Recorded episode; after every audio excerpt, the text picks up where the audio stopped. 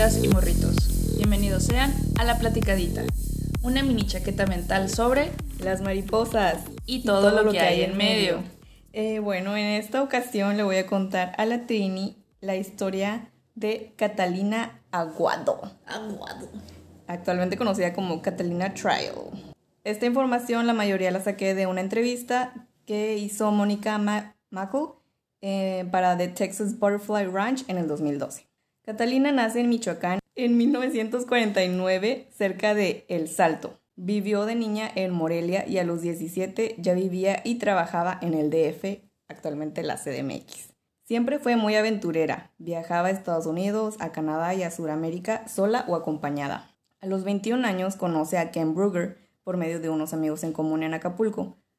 Brugger era un estadounidense de 53 años que trabajaba como ingeniero textil en la Ciudad de México.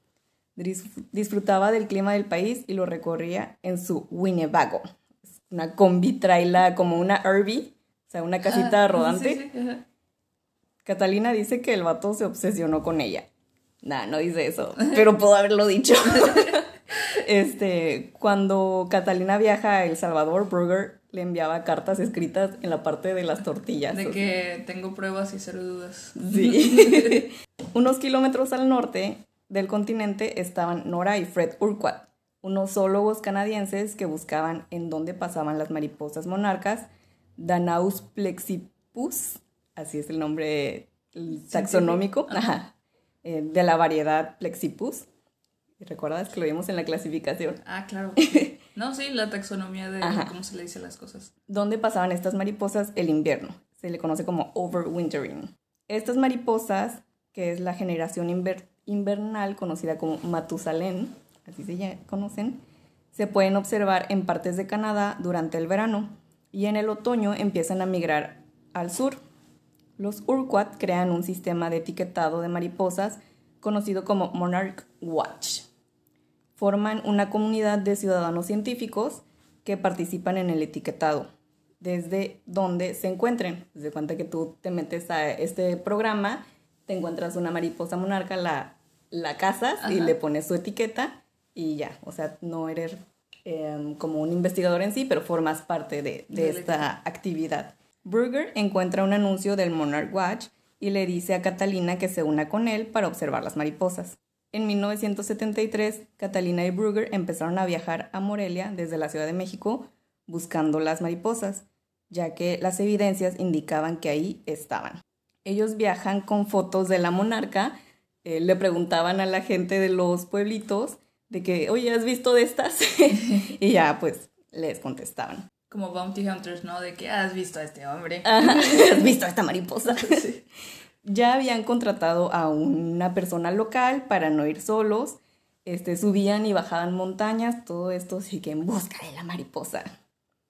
Finalmente, el 2 de enero de 1975, la pareja sube el Cerro Pelón y las encuentran.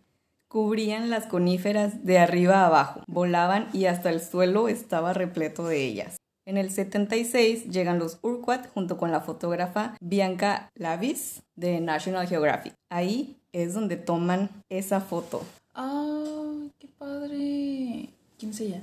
Es Catalina. ¡Ay, qué padre! Que forma parte de la portada de la revista de agosto de 1976. Ay, se las tenemos que poner ahí en Instagram. Sí. Actualmente esta es una de las zonas consideradas como reserva de la biosfera de la mariposa monarca. Lamentablemente estas zonas están relacionadas con el incremento de la violencia y las actividades criminales, como la tala ilegal, entre otras, em, en el país. Ella ahora sí que es la última que queda viva de ese equipo de expedición. Catalina después confiesa, casi me entristeció haberlas encontrado porque todo estaba tan desordenado en los primeros años, ya que hubo una controversia porque a ella no la citaron en la publicación de los Urquhart. Después de 18 años de matrimonio, Catalina y Brugger se divorcian. Actualmente ella vive en Austin, Texas. Estudió en la Universidad de Texas en Austin. Se gradúa en 1996 con un grado de trabajadora social. Está un documental llamado Flight of the Butterflies del 2012 en donde relatan parte de esta historia, por si gustan saber un poco más al respecto. Chido. Mm, Por último, un tip para ayudar a las mariposas y a otros insectos es dejen de usar herbicidas, dejen de podar de forma descontrolada las plantas silvestres y hagan composta. Hagan composta. ¡Woo! Catalina dice que no es una científica, es una jardinera que disfruta de cuidar a los insectos. Oh, so cute. Y aquí está ella en su huerto. ¿Eres tú? No, es Catalina. Sí, a ti no te gustan los insectos. No, pero no los mato ni uso herbicidas. Ajá, o sea, pero no, me da mucho asco. no te tienen que gustar para respetarlos. Entonces, sí, yo también no soy fan, pero siempre que voy al patio y alguno me persigue, es como, ok, tú ganas, es tu medio ambiente. Ahora, ¿todas las orugas se hacen mariposa? Eh, sí.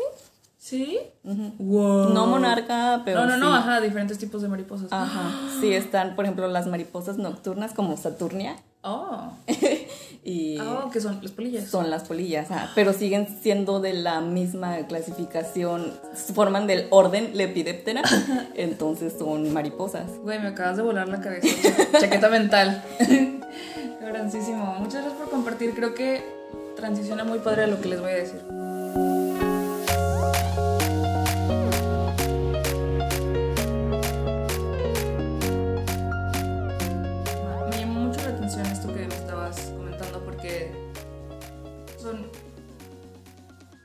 Se abrió la puerta. Estamos solas, ¿eh? Yo soy yo no. ¿Quieres que la cierre? Ok. Em, La abrí con mi mente. sí. Una mariposa. Em, me dio miedo. Fue la oruga que maté. El fantasma de la oruga. Daniela. ¿Por qué me mataste? ¿Por qué habla como oveja? Em, cuando estuve haciendo la investigación, em, encontré de muchas cosas. O sea, las mariposas realmente están en todos lados en el arte, así como en la vida. Em, y este quote me lo encontré repetidas veces, no sé de quién es originalmente, pero en todas las páginas donde hablaban de mariposas volvían a decir lo mismo. Y va así, dice, desde que el humano empieza a ser consciente de la realidad que le rodea, comienza la mitología alrededor de las mariposas. Y eso se ve reflejado con las representaciones artísticas, remontándonos a más de 2000 años hasta nuestros tiempos. Desde que tenemos conciencia de lo que hay a nuestro alrededor, hemos tratado de hacer sentido, ¿no? De esas cosas, como lo que estábamos hablando en el episodio pasado de que la religión era la cosa que estaba en medio. El humano, a fin de cuentas, busca formas de explicar lo que tiene a su alrededor y la mariposa es uno de los símbolos que usamos. Entonces, en general, las mariposas van a simbolizar cuando las encontramos en el arte o plasmadas en alguna película, hacen referencias a los libros. Me estaba acordando de Paprika. Ves que salen muchas mariposas. Sí.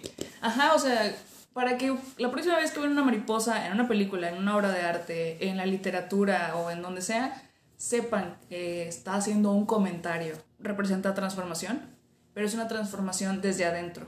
Hay transformaciones que son del medio ambiente, pero esta es muy interna porque la mariposa pasa por esa transformación en donde es oruga. La que- metamorfosis. Ajá, así es. Tiene que ver con la resurrección. Este, se usa también mucho del lado religioso en el arte sacro, eh, porque es este renacer espiritual, la renovación del alma y así. También tiene que ver con la ascensión, o sea, que te eleves de los asuntos terrenales, alguien que está siendo iluminado y que pues, simplemente se eleva porque de oruga caminas por la tierra y luego tienes toda esta transformación y ahora puedes volar, ¿no? Wow, qué bonito. Ajá, sí, o sea, tiene un chorro de capas. En general todas son muy similares, pero dependiendo de dónde las uses y en el contexto, cambia. También tiene que ver con que nos movamos a través de los ciclos de la vida, como de forma ligera. Ya ves que tienen este movimiento así como muy papaloteante, Sí, sí, sí. eh, muy bonito. Eh, tiene que ver con eso, tiene que ver con la creatividad, la expresión y la libertad. Eh, porque pues los diferentes colores de las mariposas y todo esto, dependiendo también de, de qué color tengan, aplicamos como humanos la psicología del color. No, es que si te encontraste una mariposa negra o una mariposa blanca. También tienen que ver con la alegría y la ligereza del ser. O sea, se ven, es, primavera normalmente cuando las vemos florecer, Sí, ajá. Es- brotar. brotar, ajá. Salir de, de su capullito. de su capullo y están relacionadas con épocas eh, felices. En su, en su, gran mayoría, ¿no? Sí, o sea, imagínate vivir en Canadá que está helado y de repente ves las mariposas y es como que, oh, sí, ya no hace frío. Ya no hace frío, ajá, viene con todo este clima cálido y salimos de la depresión estacional y, y tiene que ver con las estaciones, o sea, de cómo nos sentimos también emocionalmente nosotros, ¿no? Entonces van, van ligados. En varias culturas simbolizan la inmortalidad del alma. Entonces, esto es como la simbología para que la puedan como entender. Eh, una de las primeras representaciones de una mariposa en el arte la encontramos en el fresco El príncipe de los lirios. Es del arte minoico reciente segundo, o sea, 1470 años antes de Cristo. Wow.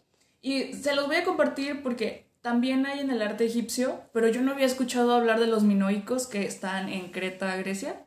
Y el arte minoico o cretense es el arte de una civilización prehelénica, o sea, un periodo anterior a la civilización griega clásica, pero dice que es entre 3, a 4 milenios antes de Cristo. O sea, mucho. Un chingo. No sé cuánto es un milenio.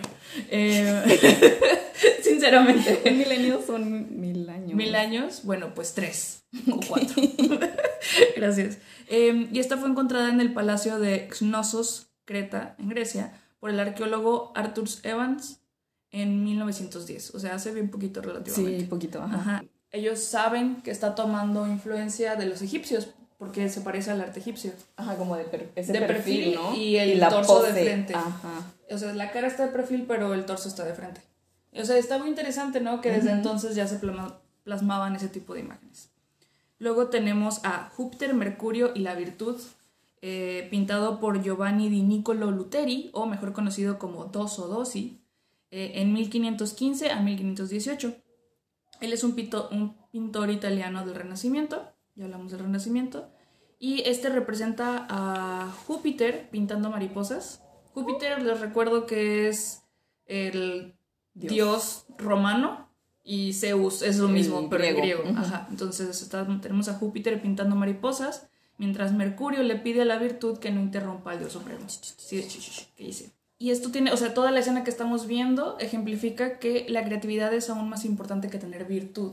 Porque haz de cuenta que la virtud, o sea, ser como righteousness o el, el bien, el más mejor, el mero mero. El mero mero, ajá, eh, viene como interrumpir a Zeus, ¿no? De este arte, de esta creatividad y de este vicio o, ocio, ¿no? Wow, que qué artístico. Ajá, entonces que, que Júpiter le diga como, eh, cállese el hocico no interrumpas, o sea, también es necesario esto, también es parte de... Está súper padre. Qué poético. Ajá. Luego tenemos La caída de los ángeles rebeldes, eh, pintada por Peter Bruegel el Viejo. Eh, también es un renacentista flamenco holandés. Él la pintó en 1562. Él se inspira en Bosco, el, de, el que pinta el de Garden of Earthly El Jardín de las Delicias. Ajá, están, que sí, son es fan. es sí, fanboy. ¿Te acuerdas que Remedios también era fan de eso? Sí, ajá, ese también. Eh, y el tema central es el conflicto entre el bien y el mal, el vicio y la virtud. te la voy a enseñar porque esta como que viene desde el lado oscuro de lo que puede representar una mariposa. Oye, es como una polilla. Ajá, sí.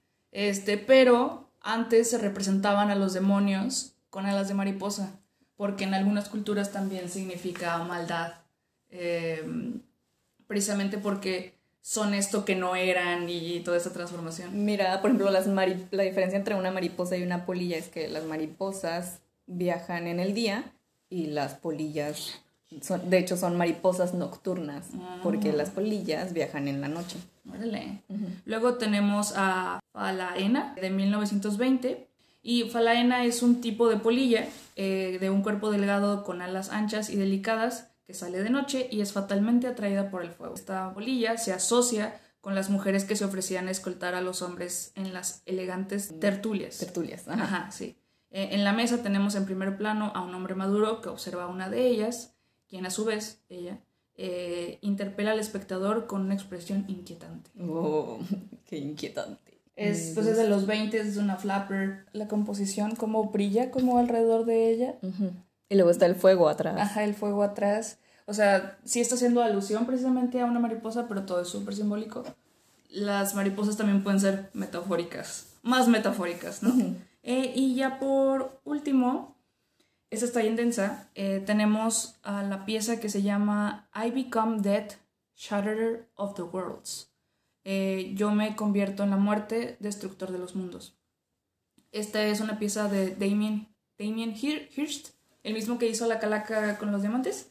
este, esta la hizo en el 2006 y hace, de palabras de él, quote unquote, dice, hace referencia al simbolismo espiritual de la mariposa, utilizada por los griegos para representar el psique, el alma, imaginería cristiana para significar la resurrección. Se está usando todos estos conceptos. Eh, mide aproximadamente 22 por 55 metros, está gigante. Eh, e incluye más de 2.700 mariposas reales. El título de la pieza hace referencia a una cita del físico estadounidense Robert Oppenheim, Oppenheim quien después de detonar la primera bomba atómica en 1945 dijo, me he convertido en la muerte, el destructor de mundos. Es Oppenheimer. Ese, Oppenheimer, gracias. ¿Qué les pareció? Ahora tienen algo interesante para compartir en la próxima peda o reunión de la iglesia. Esperamos que ustedes también quieran echar la platicadita con nosotras en arroba en Twitter y o platícame.esta en Instagram. Si les gustó, compártanlo y nos vemos en la siguiente para seguirles platicando esta.